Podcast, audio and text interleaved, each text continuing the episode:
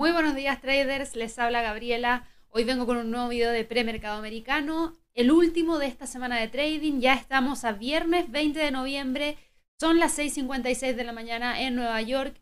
Hemos tenido algo de movimiento dentro del mercado, quizás no tan relevante porque tenemos los mismos niveles en los cuales han estado operando desde principios de la semana a algunos de los principales índices y todavía se mantienen esos niveles. Así que Hemos tenido una semana que si bien ha estado cargada de harto evento fundamental, con noticias súper importantes de vacunas, por ejemplo, de laboratorios, y no hemos tenido grandes movimientos dentro de los principales índices. Y de hecho me voy a ir de inmediato a revisar eso, porque quiero que partamos hoy día con los movimientos dentro del mercado europeo. Hoy día vamos a ver la bolsa europea Todavía estamos en la primera mitad de la jornada de la sesión de trading en Europa. Son las 12.57 en Frankfurt, en Madrid, y eso obviamente nos da espacio para poder hablar respecto a estos índices. Perdón, tengo aquí algo en la boca que me traba un poco la lengua, pero espero que se, que se mejore ya con el avance del video. De todas maneras, les quiero mencionar lo siguiente. Esto era lo que teníamos en la semana, a principios de semana al precio del Eurostox, que es lo que estamos viendo justamente ahora, moviéndose en una zona pequeñísima, entre 3.440 puntos y 3.480.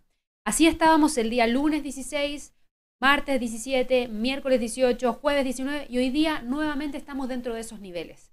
En base a esto mismo, en base al comportamiento técnico que ha tenido el Eurostox, por lo menos para la sesión de trading del día de hoy, si es que se mantiene todo absolutamente constante, me refiero a noticias de, de alto impacto que no generen gran volatilidad dentro de este índice, probablemente cierre dentro de esta zona. Para aquellas personas que quieren operar en este momento este instrumento, el gráfico diario no les va a servir mucho. ¿Por qué? Porque el precio ya lleva cuatro días metido dentro de esa zona y probablemente hoy día también termine cerrando dentro de ese nivel. Aquí yo sí les recomiendo que bajen un gráfico de periodos de tiempo un poco más bajo, como el de una hora, para evaluar entradas potenciales que podrían darse dentro de este rango. Fíjense ustedes que el precio de este instrumento se ha estado moviendo de la siguiente manera. Se ha movido hacia arriba, hacia abajo, hacia arriba, hacia abajo, hacia arriba, hacia abajo, hacia arriba, hacia abajo, hacia arriba. Y ahora estamos con un pequeño retroceso. Perdón, ahí me equivoqué. Perfecto. Ahí, estamos con ese pequeño retroceso. Y aquí podríamos ver algo interesante. ¿En qué sentido? En que si ustedes están evaluando la continuidad del rango, en el punto actual el precio podría retroceder algún poquito más para ir a buscar el próximo nivel. Ahora, si ustedes se fijan, estamos hablando de un rango que tiene una amplitud que es bastante considerable. Es uno, el precio tendría que moverse 45 puntos. Estamos hablando de un 1,31% de movimiento, en el cual si nosotros vamos un poquito hacia atrás y miramos cuánto se ha movido en un día el precio promedio de, por ejemplo, el Eurostox a través del ATR, se van a dar cuenta que el movimiento ha sido de alrededor de 72 aproximadamente, no ha sido más que eso. Podría mantenerse dentro de esta misma zona sin ningún inconveniente y tendríamos que ver si es que efectivamente hoy día logra o no generar algún movimiento incluso mayor para poder ver que efectivamente se mantenga oscilando dentro de esa zona. Ahora, si ustedes están evaluando eso, ¿cómo lo podemos evaluar? ¿Cómo podemos evaluar puntos de entrada? ¿Cómo podemos evaluar puntos de salida? Fácil. Por ejemplo, una posición larga, respetando el rango, sería solamente acá abajo, con el stop loss puesto por fuera de esta zona, y el take profit puesto acá arriba. Esa sería la zona de entrada si es que el precio lo que hace es caer, llegar acá y nuevamente subir. ¿Ya? Ahora, ¿estamos cerca de ese escenario? No, no estamos cerca de ese escenario. ¿Por qué? Porque el precio en este momento está rebotando hacia la baja. Ustedes se fijan, tuvimos el cierre ya de la vela de las 6 de la mañana, abrió la vela de las 7 con un pequeño movimiento bajista y estamos mirando que posiblemente tengamos algún movimiento mayor hacia la baja. Entonces, bueno, si es así, ¿cuál es el orden de poder evaluar entradas? Sería la siguiente donde su nivel de entrada estaría por acá, fíjense, ahí. El stop loss tendría que estar puesto por sobre los máximos que tuvimos durante el día 16 de noviembre a las 7 de la mañana y el take profit acá abajo. ¿Cuánto nos da eso de ratio de relación riesgo-recompensa? Casi uno a uno. Es un poquito mejor que uno a uno, pero casi uno a uno. y cuando nos deja muy cerca de uno a uno, también hay que evaluar si es que efectivamente la entrada sería algo interesante o no. De todas maneras, podría venir algo interesante si es que efectivamente el precio continúa con las caídas. Pero ojo, porque el primer freno podríamos tenerlo justamente en esta zona que está acá, en donde tenemos una media móvil de 100 periodos en gráficos diarios. Hablo de temas técnicos hoy día, hablo del Eurostox, hablo de este rango. ¿Por qué? Porque si miramos el calendario económico, en términos de fundamentales de alto impacto para Europa, ya no tenemos fundamentales de alto impacto. Lo que conocimos fue información muy temprana en la mañana que tenía relación al Brexit, específico en donde la Unión Europea y el Reino Unido siguen enfrentados en las negociaciones comerciales por los derechos de pesca, las garantías de una competencia justa y también la manera de solucionar futuras disputas. De todas maneras, hay algunos que dicen que están muy cerca de llegar a un acuerdo en otros temas, pero todavía no logran llegar a un acuerdo, están cerca de llegar en la mayoría de los temas, pero persisten estas diferencias en estos tres temas que son conflictivos y que no han logrado avanzar absolutamente nada. El sector pesquero no se está moviendo realmente a ninguna parte en este momento, según las mismas declaraciones que tuvieron algunos de los miembros de la Unión Europea. Y obviamente esto genera un poquito de fricción y preocupación. Y además de eso, no hemos tenido ningún otro tipo de fundamental de alto impacto que genere gran movimiento. Así que probablemente se mantenga dentro de esta zona. Ahora, ¿Qué tan probable se ve que caiga hacia acá para el resto de la sesión de trading, es decir, que llegue a los 3.440? Ya son la una de la tarde en Frankfurt, un día viernes, donde termina una semana de trading. Gran parte de los traders tienen que haber ya sacado sus operaciones del mercado y solamente quedan algunas dentro. Por ende, no se esperan grandes movimientos tampoco para el resto de la sesión. ¿Y a qué voy con eso? En que probablemente tengamos un precio de cierre de la vela diaria en torno a esta zona, entre los 3.480 y la media móvil de 100, en 3.462. Se ve con alta probabilidad de que el precio vaya a tener un cierre en torno a ese nivel. De todas maneras, gracias a que tenemos a este rango, si es que se mantiene al cierre de hoy día, ya en la apertura del día domingo podríamos tener algún movimiento que genere eh, entradas o gatillos de entrada tanto hacia el alza o hacia la baja, que podría ser algo interesante de tomar. Pasando al DAX, cambiando de tema, ¿en qué está el DAX? El DAX está con un movimiento hacia la baja de menos 0,05%, también manteniéndose dentro de la misma zona 13.200, 12.965. No se esperan grandes movimientos tampoco. En gráficos de una hora se van a dar cuenta que tenemos al precio justamente en torno a la zona de los 13.160. Fíjense que viene oscilando ya también dentro de estos niveles durante toda la sesión de trading del día de hoy, 13.200, 13.040. Así que no se espera tampoco grandes cambios para el DAX para el resto de la sesión de trading del día de hoy. Y en el caso del IBEX de España, Aquí se ve algo un poquito más interesante. ¿Por qué? Porque el IBEX, fíjense, el IBEX tiene una, entró a la tendencia. Para mí entró. ¿Y por qué les digo que entró? Porque si ustedes se fijan, cuando quebró, quebró acá el día 16 de noviembre, vamos a sacar esta flecha, el 16 de noviembre quebró hacia el alza y reingresó a esta línea de tendencia alcista que traía desde el 16, 18 de marzo, pasando por los 14, el 14 de mayo. Si ustedes se fijan, cada vez que el precio ha llegado a los 7.998, pongámosle nivel psicológico en los 8.000, vamos a ajustar de inmediato para que así a nadie se le olvide.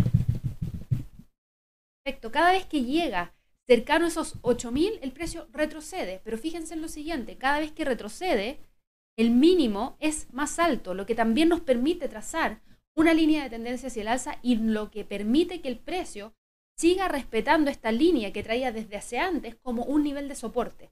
Así que sí tiene tendencia alcista, pero está frenada en los 8000. Si nos vamos a un gráfico de una hora, se van a dar cuenta mucho mejor de eso. Fíjense, acá lo tenemos.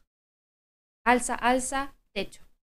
En algún momento eventualmente quiebra o quiebra los 8000 para ir a buscar los 8104, que fueron los máximos que tuvimos el 16 de noviembre a las 7 de la mañana, o va a buscar quebrar la línea de tendencia alcista para buscar los 7800 de todas maneras, esta zona en la cual se encuentra operando es interesante.